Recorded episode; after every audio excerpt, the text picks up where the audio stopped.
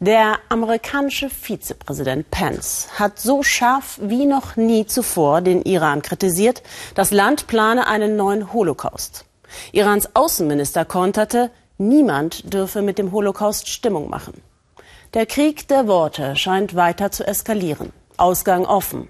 Wie die Welt mit diesem Konflikt umgehen soll, ist eine der großen internationalen Fragen. Im Zentrum steht dabei Irans Atom- und Raketenprogramm. Es war die Woche der Konferenzen. Sie sollen für mehr Sicherheit auf der Welt sorgen. Die Konferenz für Frieden und Sicherheit im Mittleren Osten in Warschau war im Vorfeld umstritten.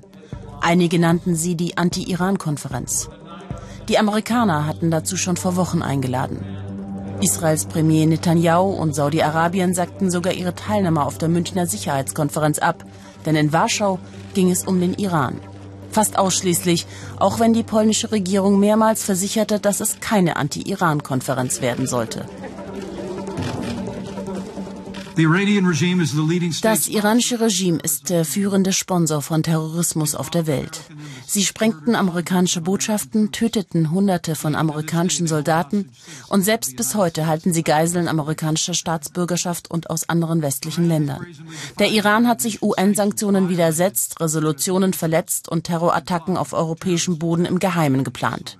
Wie Präsident Trump bereits sagte, das iranische Regime finanzierte seine lange Herrschaft des Chaos und Terrors, indem es den Reichtum der eigenen Bevölkerung plünderte. Der gemeinsame Feind verursacht neue Allianzen. Israel, Saudi-Arabien, die Vereinigten Arabischen Emirate, Bahrain und Amerika sind sich einig, der Iran muss eingedämmt, das Atomabkommen aufgekündigt werden. Doch nicht alle stehen hinter diesem Vorhaben. Mehrere westeuropäische Staaten, darunter auch Deutschland, schickten demonstrativ ihre Außenminister nicht nach Warschau. Warum hat sich der deutsche Außenminister gegen die Teilnahme eigentlich entschieden? Er hat sich nicht gegen die Teilnahme entschieden, sondern hat den zuständigen Staatsminister geschickt. Ja? Vielen Dank. Okay. Die Frage, wie man mit dem Iran, dem Atomabkommen, seinem Raketenprogramm und der Einmischung des Gottesstaates in der Region umgehen soll, spaltet die Welt. Und mehr noch Europa und die USA. Die Islamische Republik ist gerade 40 Jahre alt geworden. Gebeutelt von außen- und innenpolitischen Machtkämpfen will man hier Stärke zeigen und setzt auf das im Westen umstrittene Raketenprogramm. Viele meinen die effektivste Waffe Irans. Der Gottesstaat scheut nicht davor zurück, Marschflugkörper zu testen und die neuesten Raketen der Bevölkerung in Ausstellungen zu zeigen. Sie sollen eine maximale Reichweite von 2000 Kilometern haben. Damit könnten sie vor allem Staaten der neuen Anti-Iran-Allianz treffen, wie Saudi-Arabien, die Vereinigten Arabischen Emirate und Israel.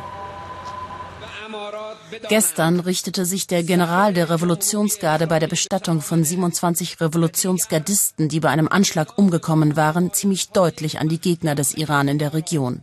Er warnte sie, indem er sagte, dass die Islamische Republik die Einmischung von Saudi-Arabien und der Emirate nicht mehr duldet und sich rächen würde. Er bat in seiner Rede Präsident Rouhani und den Chef des Nationalen Sicherheitsrates darum, dass sie der Revolutionsgarde ab jetzt mehr als in der Vergangenheit freie Hand lassen, um Rache zu üben.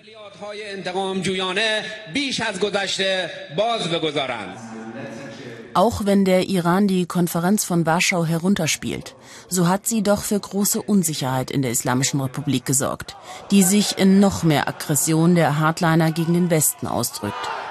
Sie rufen Tod Amerika. Unsere Feinde können in Warschau diesen lächerlichen Zirkus veranstalten und reden und sich gegenseitig zuhören. Unser Volk hat wieder einmal gezeigt, dass es voller Hoffnung ist und wir weiter Fortschritte machen. Auf der Münchner Sicherheitskonferenz forderte der amerikanische Vizepräsident gestern noch einmal die Europäer vehement dazu auf, aus dem Atomdeal auszusteigen. Leaders from across the region die Staatschefs der Region stimmen darin überein, dass die größte Bedrohung im Mittleren Osten die Islamische Republik Iran ist. Wie ich schon in Warschau sagte, es ist die Zeit gekommen, um zu handeln. Unsere europäischen Partner müssen jetzt aufhören, die US-Sanktionen gegen dieses mörderische System zu umgehen. Die Zeit ist für unsere europäischen Partner gekommen, an unserer Seite mit dem iranischen Volk, unseren Verbündeten und Freunden in der Region zu stehen. Und die Zeit ist für unsere europäischen Partner gekommen, sich aus dem iranischen Atomdeal zurückzuziehen.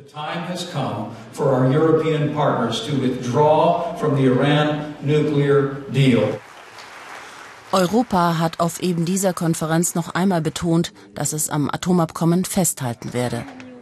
Sicherer ist die Welt ziemlich sicher nach dieser Woche nicht geworden. In München begrüße ich jetzt den Nahostexperten Markus Keim. Herr Keim, Hallo, Sie kommen gerade von der Münchner Sicherheitskonferenz.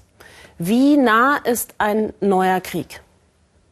Ein neuer Krieg in der Region ist erstmal nicht in, in absehbarer Zeit zu erwarten. Aber was wir feststellen, ist, dass die USA unter Donald Trump entschlossen sind, den Konflikt mit dem Iran, der lange Jahre zurückgeht, weiter auf die Spitze zu treiben und die Konfrontation zu suchen. Sie bilden eine Allianz gegen den Iran und haben die Eindämmung des Iran zum überwölbenden Ziel ihrer Nahostpolitik erklärt. Das ist erstmal besorgniserregend. Wie gefährdet ist dabei Israel?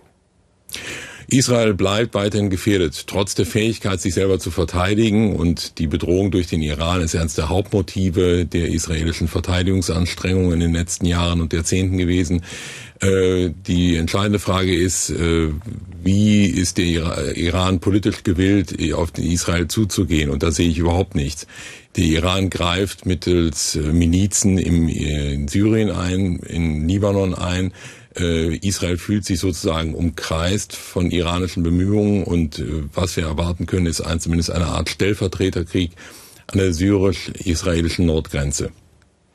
Jetzt könnte man sich ja fragen, warum die EU überhaupt am Atomabkommen festhalten will mit dem Iran. Warum? Zwei Gründe gibt es. Erstens, äh, sie möchte sich selber als äh, vertragstreu erweisen. Äh, unter, dem, unter der Überschrift des Multilateralismus gelten ja besonders für eingegangene Verträge als Eckpfeiler der internationalen Politik aus Deutschland europäischer Sicht. Und vor diesem Hintergrund wäre es ein fatales Signal, wenn Deutschland und Europa sich von diesem Vertragsakt zurückziehen würden. Und zum Zweiten, es gibt keine Indizien dafür, dass die Iran sich daran nicht gehalten hat an die Vereinbarung des Abkommens wenn Deutschland und Europa den Vertrag verlassen würden, würde der Vertrag hinfällig werden und das iranische Nuklearprogramm würde unkontrolliert fortschreiten. Eine letzte Frage mit der Bitte um eine ganz kurze Antwort, auch wenn es eine schwierige Antwort ist. Wie tief ist die Spaltung zwischen EU und den USA? Sehr tief. Der amerikanische äh, Vizepräsident hat das gestern noch einmal unterstrichen dass er es inakzeptabel findet, dass Europa sich nicht an die Sanktionen hält, die die USA gegen Iran in Stellung gebracht haben und hat deutsche und europäische Firmen weiterhin bedroht mit amerikanischen Sanktionen. Anders formuliert, das wird weiter Konfliktgegenstand bleiben. Vielen Dank, Herr Keim, für das Gespräch. Gerne. Das Gespräch haben wir vor der Sendung aufgezeichnet.